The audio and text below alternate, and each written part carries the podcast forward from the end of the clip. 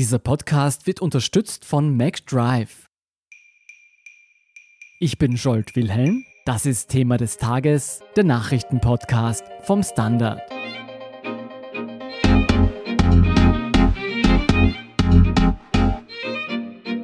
Zur Eindämmung des Coronavirus hat die österreichische Regierung mit der Schließung öffentlicher Einrichtungen und Veranstaltungen begonnen. Gleichzeitig sind immer mehr Menschen mit Quarantänemaßnahmen konfrontiert. Was das für Unternehmen und Arbeitnehmer bedeutet und wie die Arbeit unter diesen Bedingungen fortgesetzt werden kann, erklären Stefanie Leschnik und Georg Pichler vom Standard. Stefanie, am Dienstag hat die Regierung Empfehlungen für Unternehmen und Arbeitnehmer herausgegeben, wie man in Zeiten des Coronavirus weiterarbeiten soll. Was heißt das konkret für Betriebe und Arbeitnehmer? Ja, die Unternehmen wurden aufgerufen, da wo es möglich ist, Homeoffice schon zu forcieren, es den Mitarbeitern auch zur Verfügung zu stellen. Natürlich auch der Fürsorgepflicht wirklich nachzukommen, das heißt auch Desinfektionsmittel bereitzustellen, da wo es auch sinnvoll erachtet, wie zum Beispiel jetzt in einer Kantine. Es gibt Unternehmen, die machen das auch schon im Eingangsbereich. Man merkt aber sehr stark auch in den Gesprächen mit den Unternehmen, dass die schon seit Wochen wirklich auch daran arbeiten. Es geht ja auch darum, ihr eigenes Kerngeschäft aufrechtzuerhalten. Unternehmen arbeiten ja auch auch bereits daran, wie sie Meetings zum Beispiel anders auch abhalten, auch zwischen den einzelnen Standorten. Da gibt es dann mehr Telekonferenzen über Monitor oder Telefon. Wie sieht es denn mit den Dienstreisen aus? Unternehmen sind natürlich auch angehalten worden, Reisewarnungen wirklich ernst zu nehmen und wirklich nur im Notfall eine Mitarbeiter in ein gefährdetes Gebiet zu schicken. Es schaut jetzt mittlerweile auch so aus, dass Unternehmen natürlich auch selbst Initiative ergreifen und sagen, auch zwischen den Standorten in Österreich ist es gar nicht mehr notwendig, dass Mitarbeiter hin und her fahren. Also die nehmen dieses Thema Reisewarnung und Dienstreisen selbst sehr ernst. Spielen wir mal den Ernstfall durch. Was passiert denn jetzt, wenn ein Betrieb unter Quarantäne gestellt wird?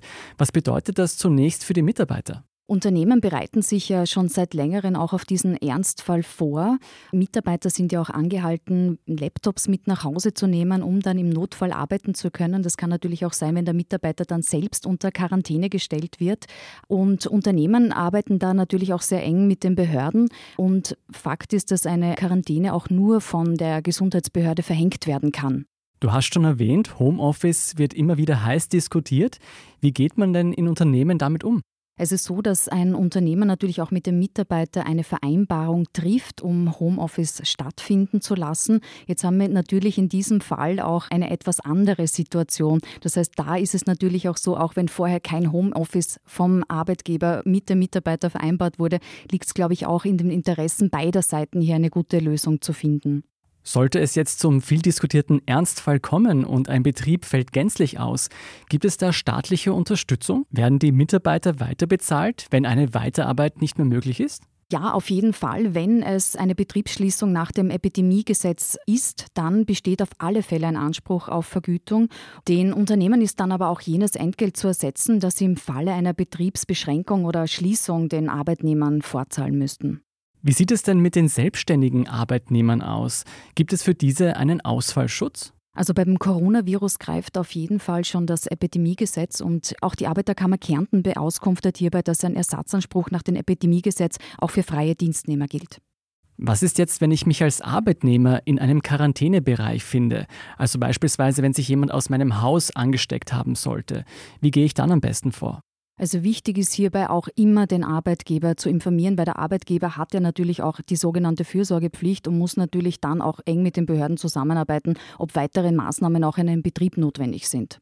Angenommen, ich bin noch nicht in Quarantäne und ich habe mich auch nicht selbst angesteckt, aber ich möchte aus Vorsichtsmaßnahmen nicht in die Arbeit gehen. Ist das denn möglich?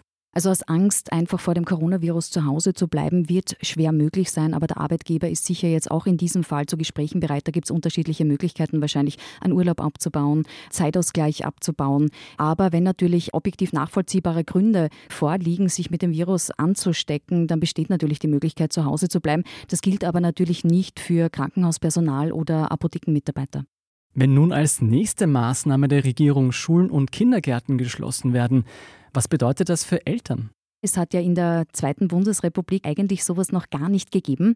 Und es gibt eigentlich auch nicht so wirklich eine gesetzliche Grundlage, wie man da vorzugehen hat. Da gibt es unterschiedliche Empfehlungen, die die Arbeiterkammer rausgibt, Arbeitsrechtsexperten oder auch die Wirtschaftskammer.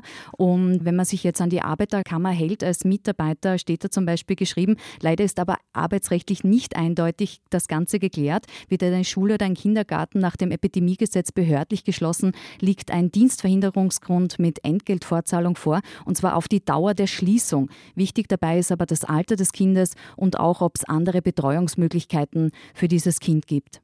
Muss denn vom Arbeitgeber berücksichtigt werden, dass man mit einem Kleinkind daheim nicht Vollzeit arbeiten kann? Schaut, genau das ist wirklich dieses Thema. Es muss wirklich alles im Einzelfall geprüft werden, weil sowas hat es in dem Fall eigentlich noch nie gegeben.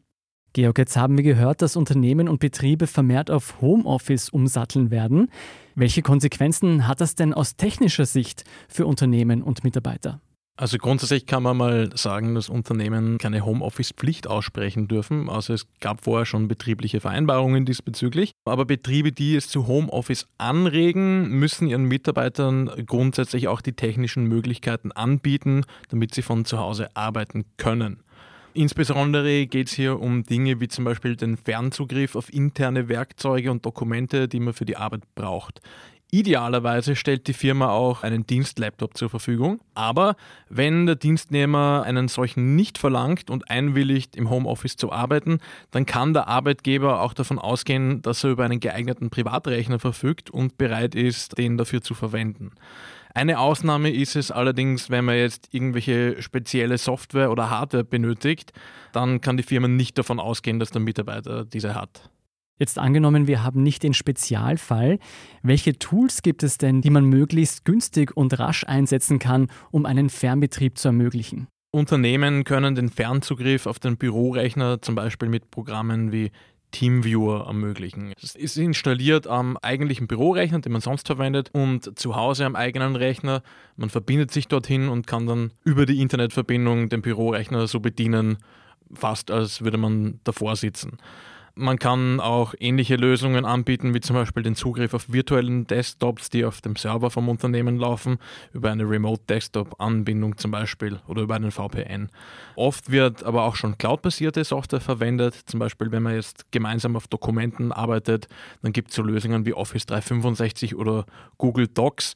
Beachten muss der Arbeitgeber natürlich, dass alle Lösungen, die man einsetzt, der europäischen Datenschutzgrundverordnung entsprechen. Wie sieht es mit Meetings aus und Konferenzen? Welche Lösungen gibt es hier, die möglichst günstig sind? Auch hier gibt es an sich sogar kostenlose Varianten. Wer jetzt seine Meetings auf Videokonferenzen umsatteln möchte, der hat derzeit zum Beispiel die Option, auf Microsoft Teams zuzugreifen. Das ist eine komplette Suite, die vereint Videochat, Textnachrichten, Dokumentenorganisation und Projektmanagement und Microsoft stellt sie bis 2021 kostenlos zur Verfügung. Wer jetzt mit Textchats, Bildern und einfachen Dateiaustauschfunktionen zufrieden ist, kann zum Beispiel auch zu Slack greifen. Das ist in der Grundversion ebenfalls gratis.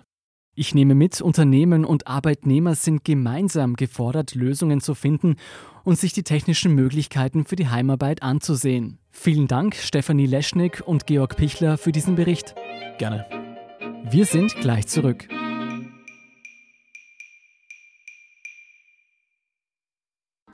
Wenn du heute deinen Bad Hair Day hast oder du deinen Jogger nicht ausziehen willst, wenn du gerade den Führerschein bestanden hast oder es einfach schnell gehen muss, dann stell dir vor, McDonald's bringt's ins Auto. Von früh bis spät in deinem McDrive. Und hier sind noch zwei Nachrichten abseits des Coronavirus. Erstens, in die Casinos Austria-Affäre kommt wieder ordentlich Bewegung. Am Mittwochmorgen kam es zu Hausdurchsuchungen beim Glücksspielkonzern Novomatic. Im Zentrum der Ermittlungen stehen FPÖ-nahe Vereine sowie die Bestellung des FPÖ-Mannes Peter Siedlow zum Finanzchef der Casinos Austria. Casinos-Aktionär Novomatic sollen im Gegenzug Glücksspiellizenzen in Aussicht gestellt worden sein. Alle Beschuldigten weisen die Vorwürfe zurück. Zweitens, Joe Biden setzt seinen Siegeszug bei den US-Vorwahlen zum demokratischen Präsidentschaftskandidaten fort. Bei den jüngsten sechs Vorwahlen, darunter auch der bedeutende Staat Michigan, baute er seinen Vorsprung gegenüber Kontrahent Bernie Sanders weiter aus. Ein Duell zwischen Biden und Präsident Donald Trump im November wird immer wahrscheinlicher. Mehr zu all diesen Geschichten finden Sie wie immer auf der Standard.at. Um keine Folge von Thema des Tages zu verpassen, abonnieren Sie uns bei Apple Podcast oder Spotify. Unterstützen können Sie uns, indem Sie den Standard abonnieren. Und Sie helfen uns auch mit einer 5-Sterne-Bewertung beim Podcast-Dienst Ihrer Wahl. Ich bin Scholt Wilhelm, Baba und bis zum nächsten Mal.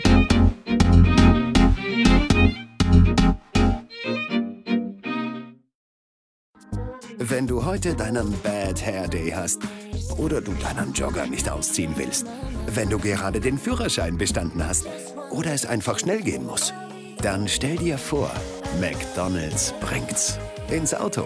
Von früh bis spät in deinem McDrive.